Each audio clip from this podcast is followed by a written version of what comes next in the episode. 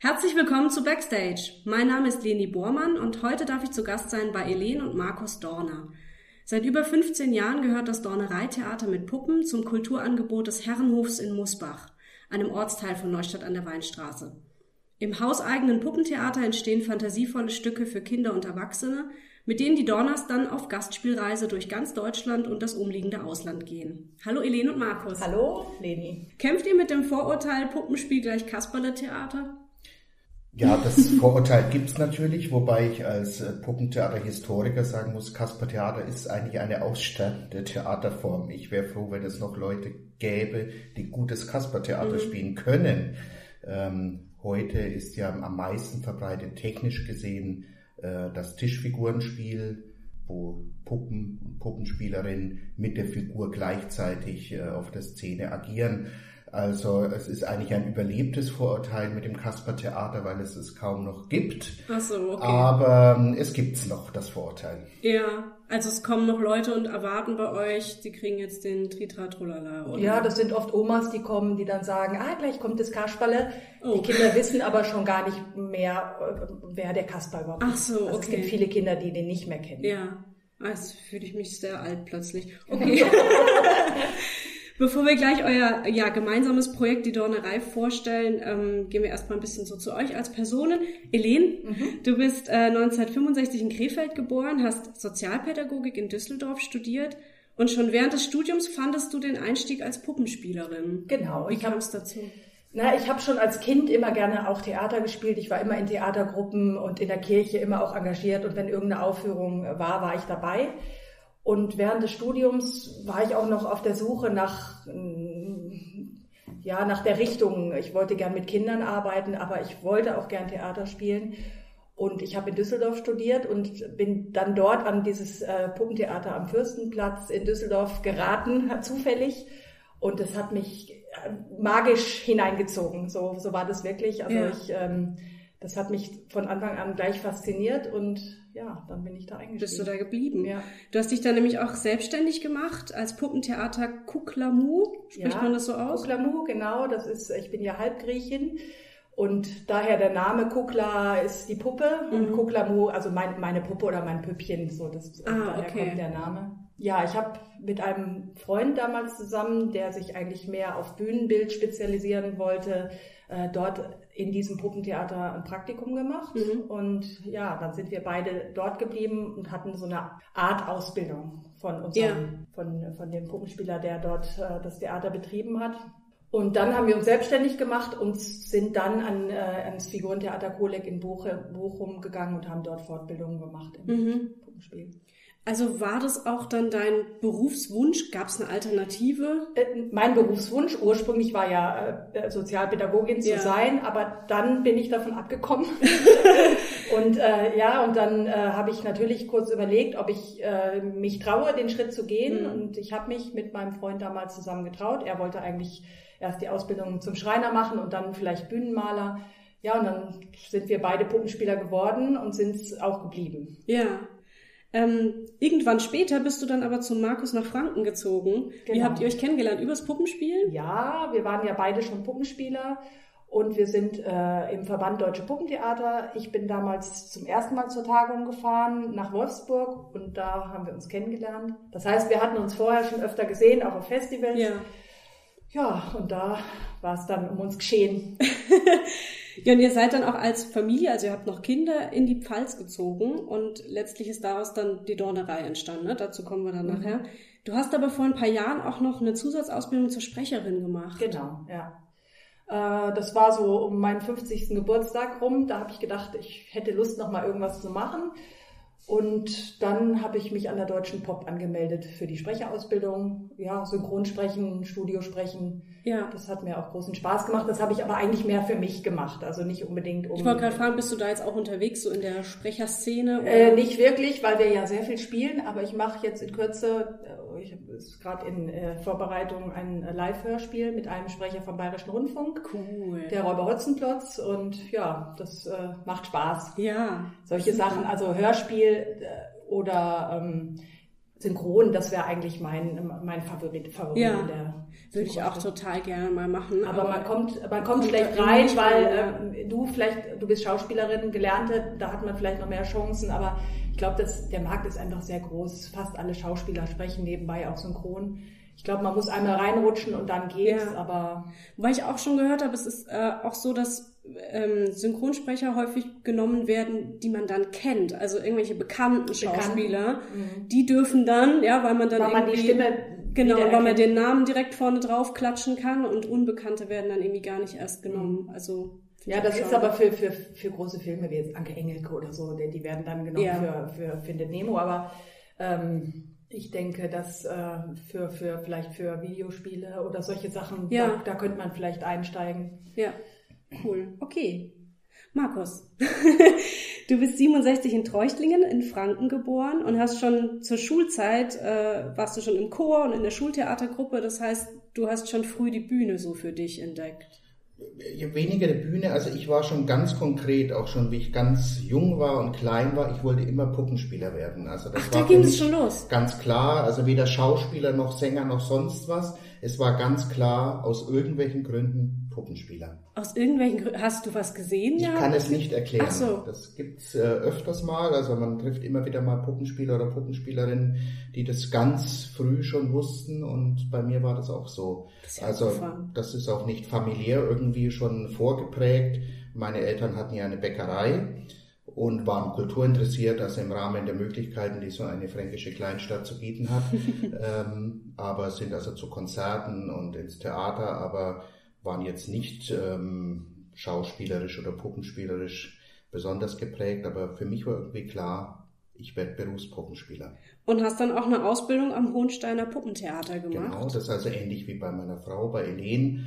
Ähm, sie war ja am Puppentheater in Fürstenplatz bei einem Puppenspieler und ich war am Hohensteiner Puppentheater bei Harald Schwarz und habe dort äh, das Handwerk des Handpuppenspiels in dem Fall erlernt und vor allem auch das Spiel vor großen Kinderscharen. Denn dort am Hohensteiner Puppentheater bei Herrn Schwarz, der hatte sehr große Figuren, war es nicht unüblich, dass 800 bis 1000 Kinder in einer Vorstellung bespielt wurden. Und das erfordert eine bestimmte Technik und man darf auch keine Angst vor so vielen Kindern haben. Das habe ich dort erfahren und gelernt. Mir steht gerade ein bisschen die Kinnlade offen, weil ich spiele häufiger mal vor 60 Kindern und das ist anstrengend. Boah, okay. Es waren noch andere Zeiten, ich bin ja wesentlich älter. ähm, da waren, äh, also das, das ging, man muss das nicht gut finden. Ne? Das war natürlich auch ein Geschäftsmodell Mhm. für dieses Theater, ähm, aber es hat auf jeden Fall geholfen. Ja, okay. Was ich bei dir so spannend finde, und das kann ich jetzt hier nur so umreißen, weil wir ja eigentlich gleich noch über euer gemeinsames Projekt vor allem sprechen wollen. Du äh, hast dich wahnsinnig in dieses Studium auch vergraben. Also du hast äh, richtig die Geschichte des Puppentheaters studiert, du hast Facharbeiten geschrieben schon in der Schule über die Puppentheatersammlung in München, Bücher gewälzt und selber geschrieben und äh, warst viel auf Reisen, warst in Museen. Also äh, dich hat auch schon immer das Hintendran interessiert. Ja, wo kommt das her, das Puppentheater? Warum ist das so? Welche Traditionen gibt, gibt es? Das hat mich immer sehr interessiert, zum Schrecken meiner Eltern, die äh, konnten sich überhaupt nicht vorstellen. Also ich war ganz einseitig interessiert und einseitig gebildet und fanatisch. Mhm. Also jetzt übertrieben gesprochen.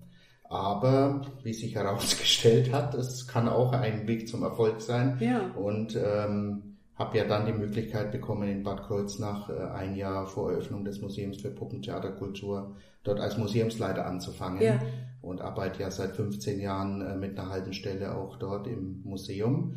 Ähm, insofern hat sich das ganz äh, gut gefügt. Aber man muss sich eben mich im Alter von 10 oder 12 oder 15 Jahren so vorstellen, dass ich allen Puppenspielern auf die Nerven gegangen bin. Ich wollte alles wissen, ich wollte alles sehen, ich wollte jeden kennen und ich wollte, dass mich jeder kennt. Ja. Das hat Äh, wahrscheinlich dann noch funktioniert. das hat, äh, hat funktioniert. funktioniert, ja. ja. Also, es gab mal die Puppenspielertagung vom Verband Deutsche Puppentheater in Augsburg und da hat der Herr Marschall den versammelten Kollegen äh, in einer launigen Ansprache erklärt, wie ich als Zwölfjähriger zu ihm gegangen bin äh, in die Augsburg Puppenkiste und habe mich vorgestellt als Puppentheaterdirektor und ich möchte gern mit dem Direktor der Puppenkiste sprechen. so muss man sich das vorstellen. Aber jetzt äh, privat oder jetzt äh, ist es sozusagen die gemilderte Form. Meine Interessen haben sich geweitet und ähm, ich freue mich auch über alle anderen Dinge des Lebens. Aber lange Zeit war es sehr fokussiert. Ja. Du hast gerade schon das äh, Museum in Bad Kreuznach äh, erwähnt. Was kann man denn da sehen? Äh, da gibt es ähm, auf einer Ausstellungsfläche von 900 Quadratmetern die Geschichte des Puppentheaters hauptsächlich in Deutschland, also die Entwicklung von der volkstümlichen Unterhaltungsform der Jahrmärkte und Gasthaussäle bis zur eigenständigen Theaterform, die es heute ist. Mhm. Und dazu zeigen wir auch die acht von der UNESCO als immaterielles Kulturerbe anerkannten Puppenspieltraditionen weltweit. Dann gibt es Sonderausstellungen, es gibt eben das Archiv, das Depot, ähm, also alles zur Puppentheatergeschichte. Und da sind wir eben dann beruflich all die Dinge teilweise wieder begegnet, die ich als Kind bei den Puppenspielern gesehen habe. Also bestimmte äh, Puppenspieler, die ihren Fundus da nach Bad Kreuznach gegeben haben, das kannte ich eben schon. Ja. Sozusagen in der Erinnerung. Wie kam es denn dann letztlich zur Gründung der Dornerei? Also ihr habt ja jeder eure eigenen selbstständigen Projekte gehabt? War es dann einfach der logische Schritt, das jetzt zusammenzuführen? Ja, das war der Wunsch, das zusammenzuführen. Und der Markus hatte ja schon lange Jahre in Winsbach, äh, in der Nähe von Nürnberg, ein festes Theater mit seinem Kollegen.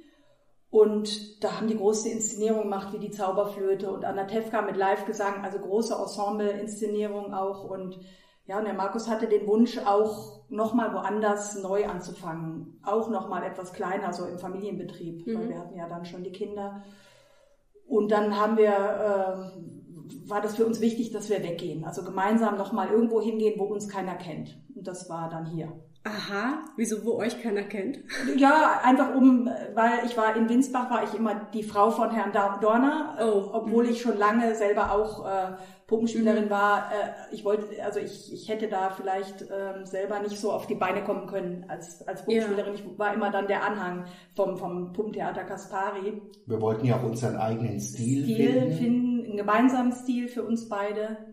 Das war eigentlich so der Wunsch und. Und man muss wissen, ich war in Winsbach in diesem Ort, das ist ein Ort mit 6000 Einwohnern, also ungefähr so wie Musbach, also ich habe mich nicht verbessert. Aber ähm, da kannten mich die meisten Leute schon seit ich zehn Jahre alt war, weil ich da im Internat war. Und da kam es durchaus vor, dass man mit 28 noch gefragt wurde, ob ich jetzt mein Abitur gerade gemacht habe ja. oder so weiter. Also es ist einfach gut, wenn man äh, dann noch mal irgendwo in die Welt hinausgeht. Und die Welt war für uns in dem Fall die Pfalz. Äh, ich war nach langer Suche? Nach langer Suche. Ich war vorher noch nie in Rheinland-Pfalz, obwohl ich überall schon irgendwie unterwegs war. Das war so eine äh, Landschaft, die mir gar nicht bekannt war. Elen war hier schon mit der Familie und wir haben dann hier mal Urlaub gemacht und dann uns gleich natürlich, was nicht schwer ist, äh, in die Landschaft mhm. und den Menschenschlag ähm, verliebt. Die Pfälzer sind ja, wenn man so kommt, ja sehr offen erstmal. Das ist sehr schön, also ganz anders als in Franken. Ja.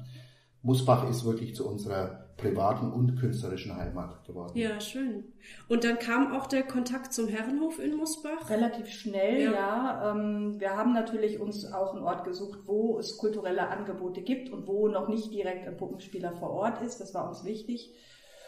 Und dann sind wir über den Herrn Frisch, damals den, äh, den Kulturdezernenten, Kulturdezernenten, ähm, äh, den haben wir angesprochen und der hat uns dann in Neustadt rumgeführt und hat wir haben nach Möglichkeiten gesucht, wo wir vielleicht spielen könnten und dann hat er uns den Rat gegeben, geht doch mal zum Herrenhof. Das haben wir dann gemacht. Und der Herr Bär hat uns gleich äh, eingeladen zum, zum ähm, Herrenhofabend und so sind wir da relativ schnell aufgenommen worden. Das also Theater Minko war ja dann auch mit uns gleichzeitig auch in den Herrenhof gegangen. Ja. Und die Maya Wölm, Märchenerzählerin und so, haben wir dann gemeinsam äh, da eine Kindertheaterreihe aufgebaut. Mhm. Da war also gerade auch so eine Aufbruchsstimmung nochmal genau. im Herrenhof bei dieser Programmschiene eben mit äh, diesen schon erwähnten anderen äh, Macherinnen und Machern. Und das war eine sehr schöne Zeit.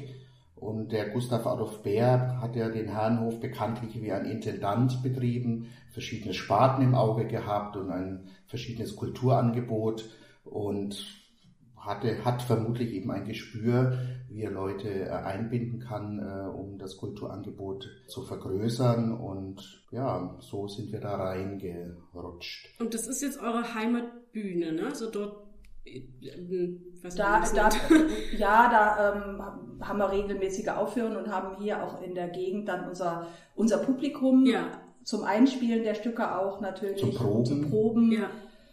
Und auch zum Lagern teilweise. Also es ist für uns sehr schön. Also wir haben natürlich ja. jetzt hier schon auch Kinder, die, die jetzt dann mittlerweile erwachsen sind. Ähm, das ist schön. Wobei der, der Unterhalt zum Leben der wird hauptsächlich auf Tournee erarbeitet, ja, ja durch Gastspieltätigkeit in Deutschland und darüber hinaus. Und äh, hier in Musbach oder spielen wir natürlich am liebsten, weil in einem festen Theater ist die Atmosphäre immer am schönsten, man kann alles bestimmen. Mhm. Ähm, die Gestaltung der Räume, wie läuft das im Kindertheater mit dem Einlass, man kann das regeln, dass nicht gegessen und getrunken wird mhm. und das Handy ausgeschaltet wird, dass der Raum dunkel ist, die Beleuchtung funktioniert. Das ist ja auf Tournee nicht immer der Fall. Ja. Selbst wenn man das vorher ausmacht, muss man sich manchmal an die Gepflogenheiten, die äh, bei den Gastspielorten üblich sind, richten. Und so ist in der Regel es äh, sehr schön, wenn man hier in den eigenen Räumlichkeiten Theater machen darf. Ja.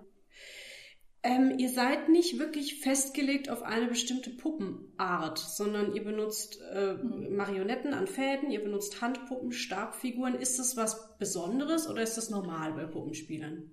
Das ist schon eigentlich normal. Früher war es so, es gab die Marionettenspieler und die Handpuppenspieler und jetzt äh, macht man die Stücke je nach je nachdem, was man zeigen will, was was da besser passt. Man mischt ja auch Figurenformen, also dass man zum Beispiel Tischfiguren und Schattenspiel hat oder oder auch im Handpuppenspiel eine Schattenspielszene ja. einbaut. Also es wird gemischt oder äh, man ist als Schauspieler auf der Bühne beziehungsweise als Erzähler also es ist nicht mehr so, so streng, jeder äh, hat eine, eine Schiene, die er fährt. Ja. Oder die Geschichte gibt eben, die man erzählen will, die gibt vor, mit welchen Mitteln man sie umsetzen mhm. muss oder möchte. Das ergibt sich oft aus der Geschichte, aus der Story selbst. Mhm.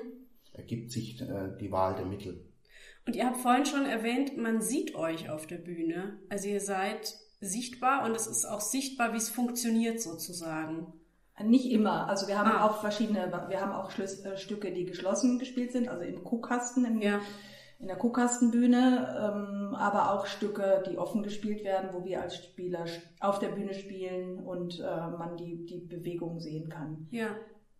Aber man, man als Zuschauer sieht man die Spieler nicht. Man, man nimmt die nicht wirklich wahr, weil die Puppenspieler sich natürlich im Spiel zurücknehmen und da merkt man den Unterschied, wenn Schauspieler Figuren spielen, äh, die können sich nicht gut zurücknehmen. Man, man guckt also oft, naja, das ja, ist, ja, so, klar. Ja. Da guckt man mehr auf den Schauspieler ja. als auf die Figur. Und bei uns guckt man mehr auf die Figur als auf den äh, Spieler, weil der Spieler sich wirklich äh, körperlich und äh, er spricht die Figur und, und spielt die auch, aber die Bewegungen gehen in die Figur. Ja. Denn wir wollen eigentlich ja nicht selbst unbedingt auf der Bühne stehen. Also wenn, selbst wenn ich sichtbar bin, habe ich oft nicht das Gefühl, dass ich sichtbar bin, weil die ganze Energie geht ja durch die Figur ins Publikum im besten Fall. Und deswegen hat man, obwohl man offen dasteht, oft gar nicht das Gefühl, äh, gesehen zu werden. Ja? ja. Denn man guckt und hört und spürt eben durch die Puppe ins Publikum. Es sei denn, es ist eben direkt inszeniert, dass man als Puppenschauspieler, denn die meisten Puppenspieler schauspielern auch anders als Schauspieler, mhm. so wie eben, wie erwähnt, die Schauspieler anders ähm, Objekte oder Puppen bewegen. Ja, ja. Also das ist ganz interessant zu beobachten. Ich habe im Sommer eure Inszenierung äh, Der überaus starke Willibald gesehen im Herrenhof und war auch erstmal überrascht, dass ich euch die ganze Zeit sehe. Und ich als Schauspielerin habe dann auch erstmal so ein bisschen nach euch geguckt, weil mich das einfach interessiert hat. Was machen die da jetzt? Ja, ähm, weil mir war dann schon klar, ich soll auf die Puppe gucken und das funktioniert auch total. Also irgendwann habe ich euch nicht mehr beobachtet, sondern da war so ein ganz eigentümlicher Zauber in der Mangelung eines anderen Wortes, dass man irgendwann das einfach nur noch wahrgenommen hat, da ist noch jemand, aber egal, ob ich gesehen habe, wie es funktioniert, ich habe das komplett so angenommen. Mhm. Könnt ihr aber nochmal beschreiben, was so das Schwierige ist beim Puppenspielen? Du hast jetzt schon erwähnt, man muss so die Energie irgendwie in diese Puppe kriegen. Ähm, muss man da irgendwas Bestimmtes beachten, dass das funktioniert? Oder was macht besonders viel Spaß? Also man muss ja als erstes an die Figur glauben. Also eine gute Puppenspielerin oder ein guter Puppenspieler kann ja auch mit einem Gegenstand oder einem Stück Tuch äh, tolles Figurentheater machen. Da braucht man eigentlich nicht mal eine Puppe und das funktioniert eben durch diese Energie und dass man auch dran glaubt. Ja, das ist eine innere Haltung auch, die man haben muss.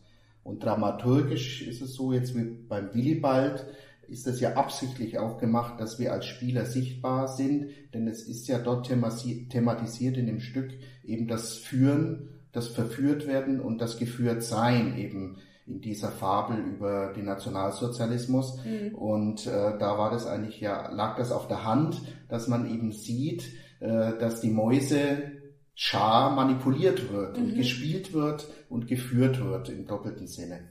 Mhm. Also oft hat es auch im besten Fall hat es schon immer auch einen Sinn, wenn die Spieler zu sehen sind. Ja. Zumindest, äh, wenn man diese Form einführt, muss man sich eben überlegen, warum macht man das. Ja. Gibt auch Beispiele oder Kolleginnen und Kollegen, die es einfach so machen, weil es einfacher ist. Ja. Es ist ja viel einfacher, offen zu spielen als verdeckt.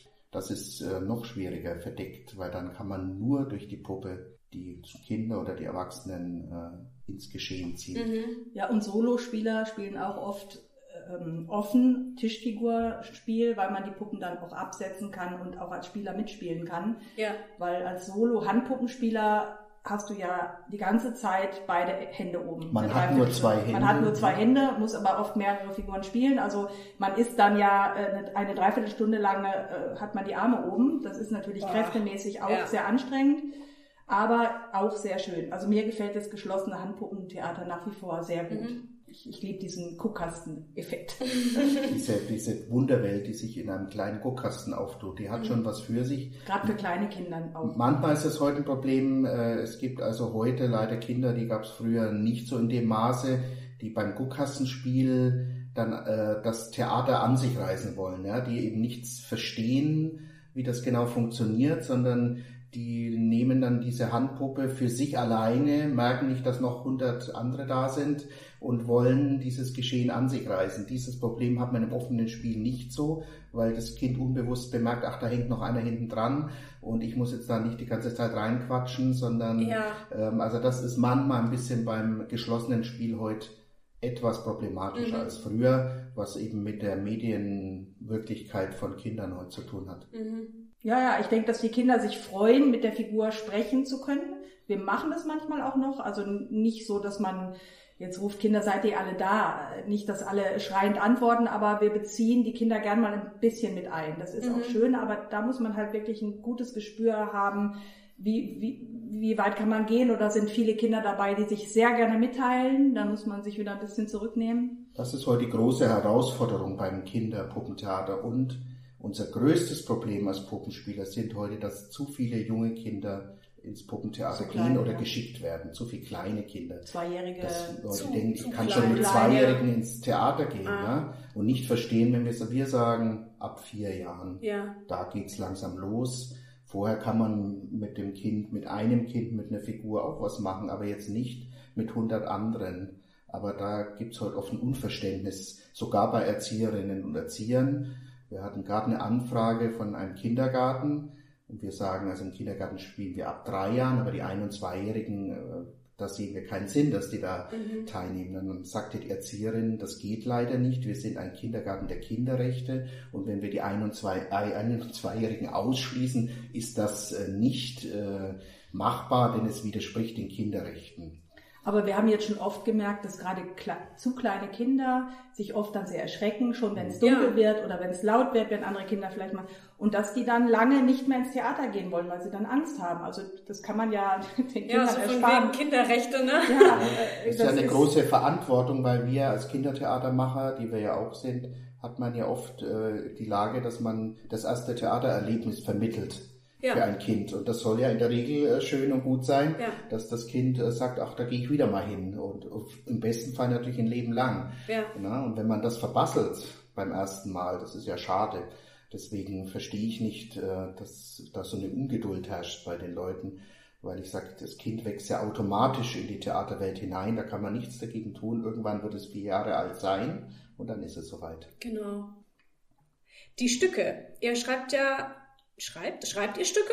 äh, wir schreiben die Stücke um, sagen wir es mal so. Wir, wir haben auch schon selber Stücke geschrieben, aber im Moment ist es so, dass doch eher von den Veranstaltern bekannte Titel gekauft ah. werden. Und wir sind natürlich auch davon äh, abhängig, auch Geld zu verdienen, weil wir haben drei Kinder in Ausbildung. Also gehen wir natürlich schon auch ein bisschen äh, in die Richtung, dass wir Bücher aussuchen, die uns aber auch vom Thema natürlich gut gefallen. Also nicht jetzt unbedingt, ich brauche jetzt den Renner äh, der Gryffalo, weil es jetzt besonders gut läuft, sondern wir suchen uns schon Themen aus, die uns die uns gefallen, die, die inszenieren wir dann und schreiben die oben für uns. In der Regel wird ja im Puppentheater auch anders das Stück entwickelt. Also wir arbeiten, die meisten Puppenspieler arbeiten mittlerweile mit Regie natürlich. Früher gab es das gar nicht. In den 50er, 60er Jahren war das total unüblich, dass da jemand vor der Bühne saß. Jetzt werden meistens eben aus dem Puppentheaterbereich Regisseure Regisseurinnen eingeladen und dann äh, wird das grob erstmal erarbeitet und dann werden die Textpassagen, die aus der Figur herauskommen oder aus der Situation, die werden im Probenprozess aufgeschrieben und so verdichtet sich sozusagen der Text für das Spiel. Und der Text hat natürlich beim Puppentheater ganz stark immer auch mit den Handlungen und den Handhabungen zu tun. Aber so wird das entwickelt, sozusagen im Probenprozess. Mhm. Und vor allem im Kindertheaterbereich beim Figurenspiel dauert es dann immer noch 30, 40, 50 Vorstellungen, bis sich dann wirklich die äh, wahre Form äh, herauskristallisiert hat. Denn Aha. Friedrich Arndt hat mal gesagt, das, Puppen, das heißt ja Puppenspiel und nicht Puppensprech. Also man muss immer schon mal achten, dass nicht so viel gesprochen wird beim Puppentheater. Und selbst nach 100 Vorstellungen sagt man sich gegenseitig, ah, heute hast du aber wieder viel gequatscht, ja. Also acht mal auf den äh, drauf, dass äh, mehr Bewegung oder dass mal nur die Bewegung steht, ohne Text. Denn das können ja Figuren, natürlich auch Schauspieler, aber Figuren können das besonders gut mhm. durch Bewegung etwas mhm. ausdrücken. Es gibt ja auch Puppenspielkollegen, die völlig ohne Sprache arbeiten. Auch das geht, denn die Figur selbst hat in sich ja durch die Gestaltung auch eine Sprache. Mhm. Arbeitet ihr auch mit Regisseur? Ja. Also ihr guckt euch nicht nur gegenseitig an, sondern da vorne sitzt einer, ja. In der Regel, ja. Ja. Wenn wir es uns leisten können, denn das ist eigentlich das teuerste mittlerweile bei einer Puppentheaterproduktion, weil der Kollege oder die Kollegin ja dann selbst drei Wochen äh, nicht auftreten kann ja. und das äh, muss ja in irgendeiner Form bezahlt werden. Also neben der Ausstattung ist dieser Skiposten beim neuen Stück auch äh, mittlerweile groß. Ja. Aber wir haben also mit verschiedenen Regisseuren gearbeitet. Ja, das ist ja auch immer noch mal eine Art Fortbildung. Mhm. Ja, Und natürlich, ja. Ist, äh, ja. Wir haben jetzt oft auch äh, Regisseure von den Hochschulen, also studierte Puppenspieler, die nochmal eine ganz andere Ausbildung haben als wir. Und da profitieren wir natürlich davon. Mhm. Und habt ihr erst den Text, erst ein Skript oder improvisiert ihr äh, mit den Figuren? Das hängt auch ein bisschen vom Regisseur ab. Mhm. Das, manche Regisseure wollen, haben schon vorher einen Text und dann geht man von dem Text aus, aber oft wird es so in Modulen erarbeitet. Bei Riesling und Zwerglinde hatten wir jetzt den Joachim Torbahn aus Nürnberg. Der war eigentlich der allererste, der hat auf jeden Punkt und auf jedes Komma Wert gelegt. Also beim ah, Sprechen. Beim das Sprechen, war für uns war... neu. Da haben wir auch viel gelernt, aber wir machen es doch so, eigentlich wie immer, dass wir so nach 20 Vorstellungen auch immer mehr, wird es dann mehr wieder zu unserem Stück und wir auch mal was anders machen, wie der Regisseur damals gesagt hat, weil wir denken, ja, wir müssen ja mit dem Stück noch ein Leben lang äh, durch die Welt reisen. Ja. Unsere Stücke werden ja sehr, sehr oft gespielt, also 200, 300 Mal mhm. ist da keine Ausnahme und deswegen macht man die zu sich oder auch bei Don Camillo und Pepone, wie ich das inszeniert habe, ich gemerkt, das wird mit Handpuppen gespielt für Erwachsene und da habe ich gemerkt, so nach ein paar Vorstellungen, ich muss gleich am Anfang den erwachsenen Zuschauern signalisieren, ah, das ist auch ein Hin und Her. Also die sind eingeladen, mhm. äh, sich einzubringen und mitzuspielen und da muss ich irgendeinen Trick finden. Deswegen äh, erkundige mich jetzt immer beim Vorverkauf nach zwei Namen und die werden dann durch die Figur angesprochen, ein Katholik und ein Kommunist. Und da ist jetzt nach fünf Minuten immer klar, aha, der weiß, da sitzen welche, ich darf mitmachen und seitdem funktioniert das Stück auch. Ja. ja. Ja, aber so bleibt es ja dann auch frisch, ne? wenn ihr sagt, mhm. erst nach 40 Vorstellungen wisst ihr so langsam, wie es funktioniert sozusagen. Ja, wir ähm, übertreiben. Das, also, ja. so, also es, es, ist schon festgelegt bei der Premiere natürlich, ja. aber sprachlich oder auch, äh, das kriegt einfach nochmal ein anderes Tempo. Also das, das Tempo miteinander, das muss man ja auch, weil wir haben ja nicht nur die, das Spiel, sondern die Technik, die wir da bedienen, noch Lichtton nebenher, Lichtton. nebenher, ja. Und das muss alles schön zusammengefügt spielt sich das dann so mhm. nach einer Zeit ein. Sind, sind wir gar nicht so glücklich, dass die Presse tatsächlich immer zur Premiere kommt. Also das, sie würde nochmal nach einem Jahr wiederkommen. Ne? Aber ähm, sagen wir mal, die, die Rheinpfalz ist ja sehr interessiert an der lokalen Kulturszene und auch am Puppentheater. Es gibt auch kundige Schreiberinnen. Ähm, aber es gibt halt die Regel einmal besprochen und nie mehr liest man was davon. Interessant wäre es eigentlich mal zu, äh, wenn äh, jemand nochmal kommt und guckt nach zwei ja. Jahren, wie es läuft. Wir haben jetzt viel über Kinderpuppentheater gesprochen. Was ist dann nochmal der Unterschied zu einem Erwachsenenstück? Schon, schon die Themen natürlich. Mhm. Also Don Camillo und Pepone. Harold and Maud. Harold and Maud hatten wir ja gespielt, genau. Ähm, das sind schon mal ganz andere Themen. Ja. Vom Spiel her ist es jetzt nicht, nicht wirklich anders. Mhm. Und ein Erwachsenenpublikum reagiert anders als Kinder. Ja. Das ist der Unterschied eigentlich. Und da hat man natürlich noch, wir haben ja das Gespräch heute mit Vorurteilen begonnen, die hat man natürlich nun im Erwachsenenpuppentheater in großer Anzahl. Mhm. Also da gibt es natürlich Veranstaltungsorte, wo das sehr gut funktioniert. Also Figurentheaterfestivals, wo das üblich ist und eingeführt ist oder Theater. Aber es gibt natürlich da sehr oft Leute, die sagen, hä? Puppentheater, Puppentheater für Erwachsene. Also das ist eine Arbeit. Wir haben das hier jetzt, denke ich, in Musbach auch nochmal geschafft im Laufe der Jahre und ein überschaubares, aber treues äh, Puppentheaterpublikum für unsere erwachsenen Stücke oder für Kolleginnen und Kollegen, die wir einladen, in dem Bereich gefunden. Aber da muss man immer irgendwie arbeiten, dran an. Das ist nun wirklich ein unausrottbares Vorurteil, was aber Puppentheater historisch äh, überhaupt gar nicht zu belegen ist. Mhm. Denn Puppentheater war ja historisch gesehen eine, wie alle äh, Unterhaltungsformen, reine Theaterform für Erwachsene. Denn das Kindertheater ist überhaupt erst eine ganz junge Erfindung. Das ist ja nicht älter als 100 Jahre. Vorher gab es ja gar kein Kindertheater. Es gab ja nur Erwachsenentheater.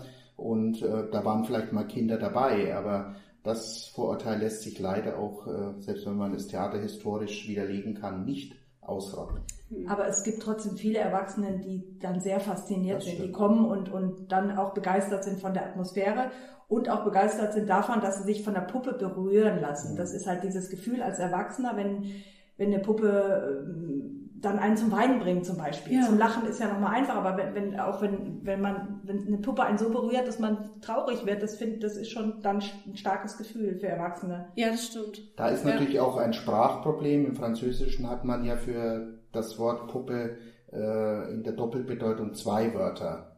Ja, Marionette ist ja nur für die Theaterfigur.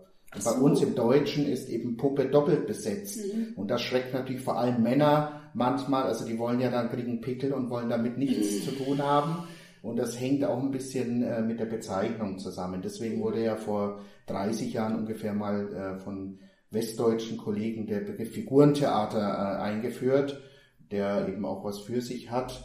Aber wir selbst äh, haben uns äh, eben für den Begriff Puppentheater ja. weiterhin entschieden. Aber das, das steckt da dahinter, diese Idee. Wir können das vielleicht sprachlich ändern mhm. und dann dieses Vorurteil etwas äh, ausmerzen. Mhm. Eure Kulissen, wer bauten die? Da haben wir auch unterschiedliche Leute. Wir haben Figurenbildner, die sowohl die Figuren als auch die Kulissen bauen. Auch äh, abhängig vom Stück. Also mhm. wir suchen uns die Figurenbildner nach der Auswahl, also wenn wir Tierfiguren brauchen, da haben wir bestimmte Figurenbildner oder Holzfiguren oder Stoff, Figuren aus Stoff, und da gibt es halt verschiedene zur Auswahl, mit denen wir dann zusammenarbeiten. Und die Kulissen, also zumindest jetzt beim Willibald im Sommer, äh, das ist ja also eine gesamte Bühne, die da von der Kulisse eingenommen wird, in mehreren Ebenen in die Tiefe, wo ihr zwischendurch laufen könnt, aber auch Ebenen in die Höhe, teilweise übermannshoch, wo dann die Figuren auftreten können, mit äh, Klappen und Fenstern und Innenbeleuchtung, also sehr äh, groß. Aber ihr geht ja damit auf Reisen. Das heißt, das muss man alles irgendwie zusammenklappen und in ein Auto packen können. Das funktioniert? Das funktioniert. Also Wir zwei Inszenierungen, zwei Inszenierungen passen ins Auto. Also es ah, wird okay. immer, genau, es ist natürlich alles klein zusammengelegt, aber es ist teilweise sehr schwer. Es ist, deswegen habe ich jetzt auch gesagt, ich spiele kein Solostück mehr, weil ich das nicht mehr machen möchte. Dieses alleine alles schleppen, mhm. habe ich auch lange gemacht. Ähm, man kriegt da ab und zu auch mal Helfer gestellt, aber das ist auch nicht immer möglich und deswegen fahren wir jetzt auch viel zusammen und tragen gemeinsam. Ja. viel Material. Als ich das gesehen habe, konnte ich das irgendwie gar nicht glauben, wie man das zusammengefaltet kriegt. Aber da passt also gut, zu, ja. Willibald, der überausstatete Willibald ist eines unserer aufwendigsten Stücke, das Ja. muss man sagen. Das hängt auch damit zusammen, weil wir mit diesem Stück auch fünfte und sechste Klassen überzeugen wollen. Ja. Und da hilft es natürlich etwas, wenn äh, optisch äh, was da steht. Aber das lässt sich eben verpacken und die Leute, mit denen wir zusammenarbeiten, die wissen das auch und wissen, wie das geht. Und, aber es müssen eigentlich zwei Inszenierungen in den VW-Bus passen. Und es wird natürlich auch möglichst leicht gebaut. Einmal hatten wir den Fall, da habe ich eine Bühne von einer tschechischen Figurenbildnerin bestellt und die wurden teilweise auch in Tschechien gebaut, in der Werkstatt vom, von, von den Filmstudios in Prag.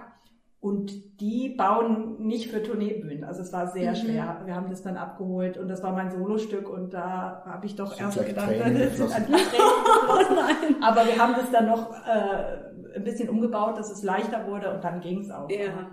Okay. Aber man könnte eben auch, wenn man muss und will, kann man auch nur mit einer Handpuppe und einem schwarzen Paravent auch Puppentheater spielen. Also das funktioniert schon, das ist halt eine Herausforderung. Heute sind die Leute, vor allem auf den großen Puppentheaterfestivals, ein bisschen verwöhnt, weil sehr viele Kolleginnen und Kollegen heute eine Mischung machen aus neuen Medien und Figurentheater, Mhm. Beamer, Leinwand, Ah. ähm, Einspielungen. Also es gibt bei dem Publikum eine gewisse Verwöhnung in diese Richtung. Und wenn man jetzt äh, ein Stück dagegen macht, wo man sagt, ah, technisch einfach, dann muss man wirklich äh, besonders gut spielen, dass es dann trotzdem funktioniert, ja, weil Mhm. das ist natürlich immer äh, überzeugend für Erwachsene, wenn dann eine äh, Figur als Einspielung kommt oder äh, übergroß eine äh, Projektion da Ja. gezeigt wird. Das ist natürlich verführerisch. Aber da ich persönlich habe ja technisch keinerlei Fähigkeiten, kann ich auf diese Mittel nicht zurückgreifen und muss halt immer versuchen, mit der Figur Mhm. durchzukommen. Man kann die Puppen sich auch angucken. Also soweit ich mich erinnere, im Herrenhof hinter der Kasse war das beim letzten Mal. Da gibt es so eine ganze Wand, wo diese Puppen auch aufbewahrt werden. Und man kann die sich auch anschauen. Ja, das sind aber eigentlich nur noch Puppen, die nicht mitspielen. Die haben wir Ah. da für, für Kinder, die dann kommen oder Erwachsene, die sich die anschauen können, weil die Stücke, die wir spielen, sind natürlich verpackt in den Koffern. Ja. Wir müssen da ja auch eine bestimmte Ordnung halten, dass wir auch immer alles dabei haben, wenn wir zum Gastspiel fahren. Das heißt, wir können schlecht Puppen rausholen und aufhängen. Dann vergessen wir die beim nächsten Mal. Das heißt, da hängen im Herrenhof nur, nur Figuren, die eben nicht mehr mitspielen. Oder vielleicht hängen mal eine, ähm, Figuren aus dem Weihnachtsstück da, was wir dann nur zu Weihnachten spielen. Pensionierte Puppen. Genau, Oh genau. Ja, das Reisen ist ein Riesenthema anscheinend bei euch. ähm, Ja, wir fahren Ja. 80.000 Kilometer im Jahr. wow. Okay. Wobei da, da auch die, die Fahrten zum Museum nach Bad Kreuznach mit drin Ja. sind. Das ist ja auch Puppentheater, aber das Also Ja. der TÜV in Neustadt hat mal gesagt, wie ich den VW-Bus hingebracht habe und die haben den, das Baujahr von dem VW-Bus gelesen und da haben die gerufen, da kann irgendwas nicht stimmen. Aber es stimmt. Die sind zum Mond gefahren. Ja. Ähm, kommen daher dann auch die Kontakte, einfach wenn man so viel reist? Weil irgendwie, es muss ja erstmal dazu kommen, dass ihr äh, 200 Produktionen, nein, Auftritte ähm, spielen dürft. Ja, wir machen mittlerweile auch keine Werbung mehr. Wir haben natürlich unsere festen Veranstalter schon. Also wir machen wirklich so gut wie gar keine äh, Gastspielwerbung mehr. Also Ja. wir verschicken nichts, es kommt alles von selbst. Das ist ganz schön für uns natürlich. Ja, wir Aber sind lange im Geschäft, genau. wir sind lange im Geschäft, wir haben viele Kontakte auch über den Verband Deutsche Puppentheater. Das sind die Kollegen ja in ganz Deutschland verteilt, die sich auch gegenseitig einladen. Elen hatte schon Veranstalter, seitdem sie In 25 Nordrhein-Westfalen ist. Ich hauptsächlich. hatte Veranstalter, seitdem ich vielleicht 15 bin. Die hatten wir schon mal und dann haben wir natürlich im Laufe der 15 Jahre eben in unserer neuen Heimat auch viele Schulen, Kindergärten, Bibliotheken, die uns gerne regelmäßig einladen, Mhm. alle zwei Jahre, jedes Jahr. Es fällt auch mal jemand weg, dann kommt was Neues hinzu. Und Ja. durch den Landesverband Freie Theater äh, in Rheinland-Pfalz Ja. sind wir auch nochmal an Veranstalter äh, in Rheinland-Pfalz gekommen. Wo Das ist eine sinnvolle Förderung ja, ähm, um auch den ländlichen Raum zu stärken, können ja Gastspiele in kleinen Kindergärten und Schulen oder in kleinen Orten über den Landesverband La Proft äh, gefördert werden, die sogenannte Abspielförderung. Und die führt dazu, dass wir Rheinland-Pfalz bis in die letzten Winkel kennenlernen und Ortschaften sehen, die wir von Eulen bis bis Otterberg gesehen haben und vielleicht gar nicht sehen wollten, aber ähm, Dann doch sehr wir schön. kennen uns jetzt aus in Ja. Rheinland-Pfalz, von der Eifel über den Hunsrück, Westerwald. Westerwald. Ne? Die Cool. Pfälzer denken ja, die Pfalz besteht nur aus, oder Rheinland-Pfalz besteht aus der Pfalz. Nein, da gibt es noch viele andere Orte. Also ihr seid auch wieder im Katalog vom nächsten Jahr drinne. Ja, ich bin jetzt auch zum ersten Mal Ah, drin. das ist ist ganz gut. aufregend. bin mal gespannt, ob es mich auch mal irgendwo hin verschlägt damit. Ja. Ja.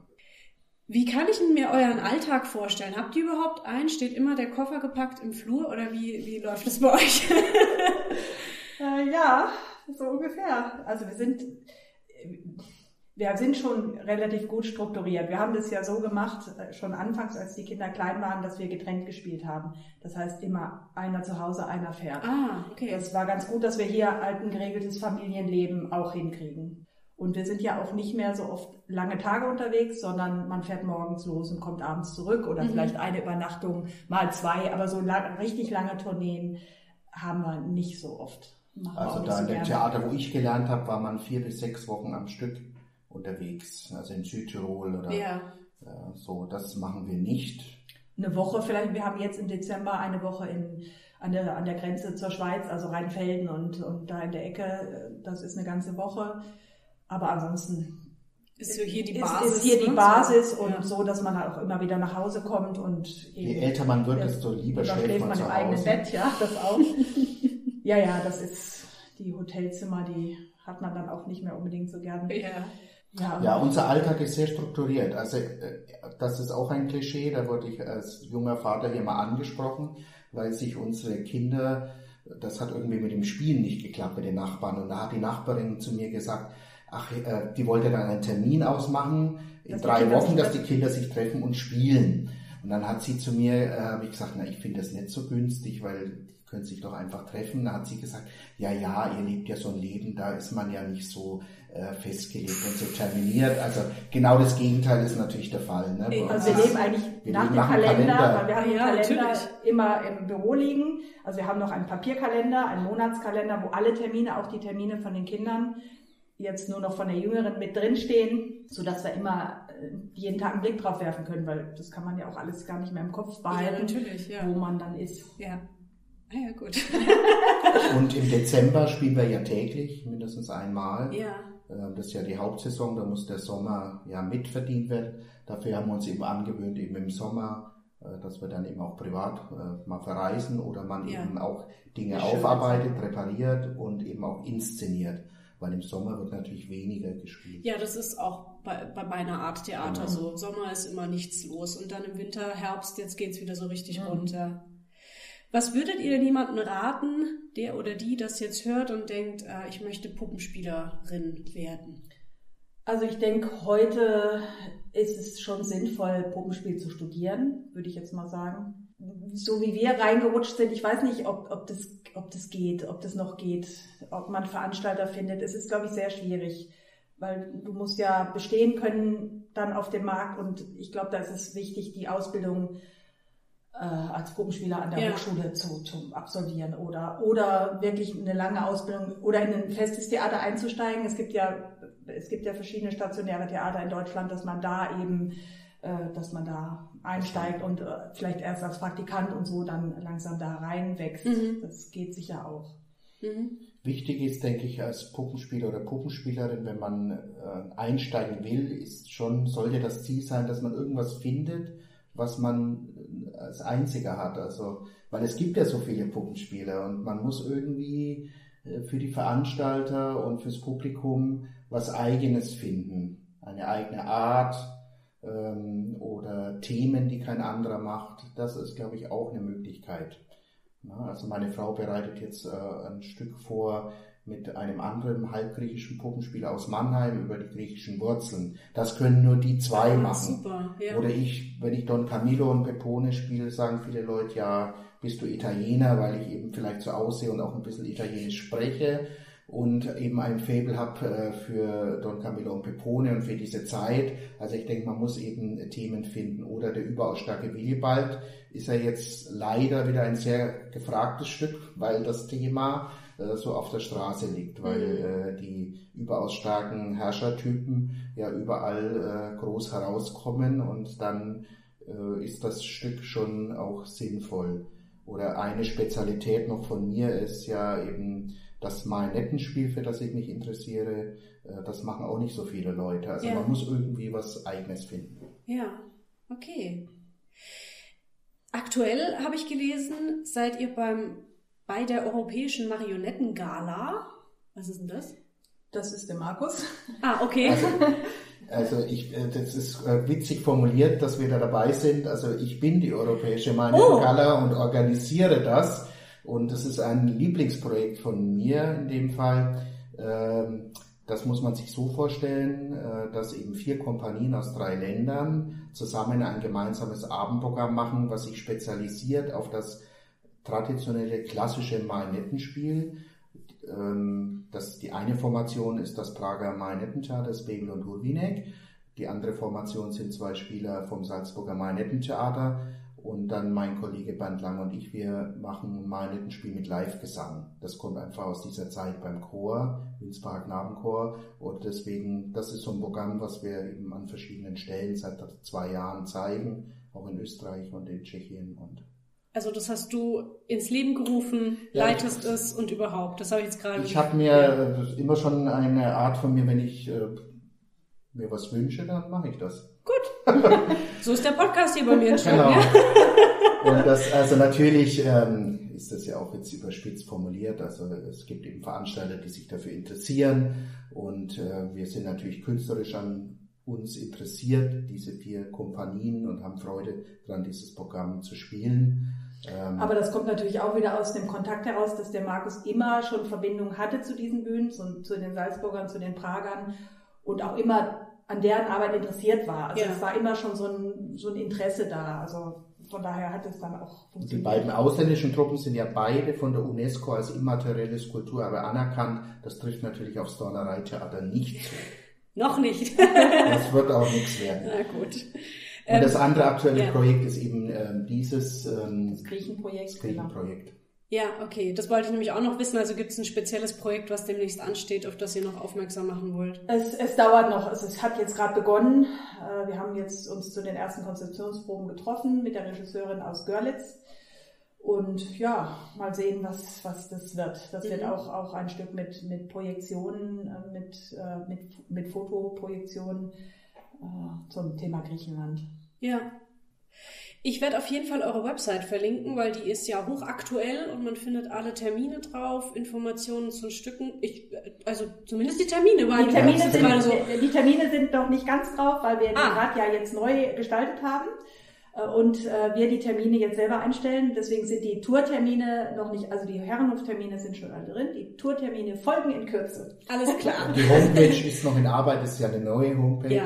Äh, weil wir die ja aus technischen Gründen muss man die auch umstellen und jetzt fehlt es einfach wieder an der Zeit. Ne? Manchmal müssen wir Projekte einfach auch ruhen lassen, weil wir jeden Tag irgendwie unterwegs sind. Das ist auch manchmal für Veranstalter, die uns dann anmelden oder anrufen und dann sich wundern, ja, jetzt dauert es wieder eine Woche, bis wir dann das Foto schicken oder das Plakat und dann muss man manchmal sagen, ja, wir sind äh, gar nicht da. Ja? Und wir haben keine Bürokraft. Wir, wir haben keine Bürokraft. Ja. ja. wir machen ja alles selber.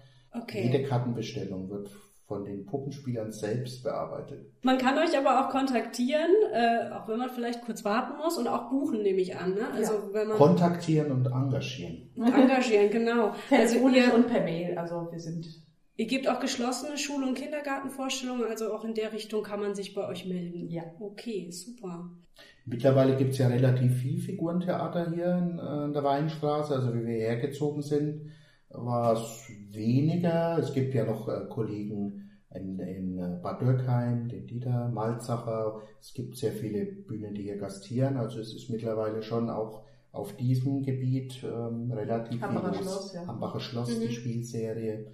Also ähm, es hat sich da auch einiges getan. Das ist auch sehr schön, so dass eben es immer mehr Leute gibt, die keine Vorurteile haben ja. Äh, und dann schon wissen bei Puppentheater, was steckt da alles äh, dahinter. Ja. Dann hätte ich noch die letzte Frage, nämlich was wünscht ihr euch? Da sind wir gerade mal sprachlos. Betretenes Schweigen. ja, weil wir unsere Wünsche, wenn wir die denn haben, eigentlich immer relativ schnell auch umsetzen. Ähm, also ich wünsche mir für mich jetzt, dass dieses Griechenstück gut gelingt. Das wünsche ich mir, weil das ist eigentlich eine, auch eine Herzensangelegenheit. Mein Vater war ja Gastarbeiter und ich wollte immer schon diese, diese Geschichte äh, irgendwie für mich auch aufarbeiten und das ist schön, aber auch anstrengend ja, das wünsche ich mir, dass das gut gelingt. Ja, schön. Ich wünsche mir, dass wir gesund bleiben, denn das ist eine Grundvoraussetzung für den Puppenspielerberuf. Das ist ja ein sehr körperlicher Beruf und ähm, es wurde ja schon über das Bühnengepäck und das Schleppen, also ab, unabhängig vom Spielen. Ja. Auch das Spielen mit Figuren ist eine körperliche Anstrengung und deswegen gehört eigentlich Gesundheit da, das ist die erste Bank und ähm, dann natürlich, dass uns das Publikum äh, treu bleibt man könnte sich ab und zu ein bisschen mehr Aufmerksamkeit von der Kulturpolitik wünschen für das mhm. Genre Figurentheater an sich, aber das kennen wir natürlich auch schon seit langen Jahren. Ähm, ja. Und dass unsere Kinder ihren Weg gut gehen. Ja. Das wünschen wir uns natürlich auch. Sehr schön. Ja, dann vielen, vielen herzlichen Dank, dass ihr euch die Zeit genommen habt und dass ich euch erwischt habe, wo ihr gerade nicht auf Reisen seid. Ich ja. nehme an, morgen geht's wieder irgendwo hin. Heute schon. Heute, ah, heute. Heute ist Festival in der Kreuznach. Ah ja, gut, okay. Und, äh, aber das spielen wir selber nicht, da hat der Markus nur die ja. Betreuung. Ja, super. Vielen, vielen Dank. Ja, vielen Dank, dass du hier warst. Ja. und vielen Dank euch fürs Zuhören. Ihr könnt Backstage bei iTunes und Spotify finden. Lasst gerne eine Bewertung da oder abonniert den Podcast. Ihr könnt auch gerne auf dem Blog vorbeischauen. Da gibt's dann jede Folge als MP3 zum Runterladen. Schaut auch gerne bei Facebook, Instagram oder Twitter mal vorbei oder schickt mir eine E-Mail an backstagepodcast.gmx.de. Und dann hören wir uns hoffentlich bald zu einer neuen Folge mit einem neuen Gast wieder. Tschüss! Tschüss! Auf Wiedersehen!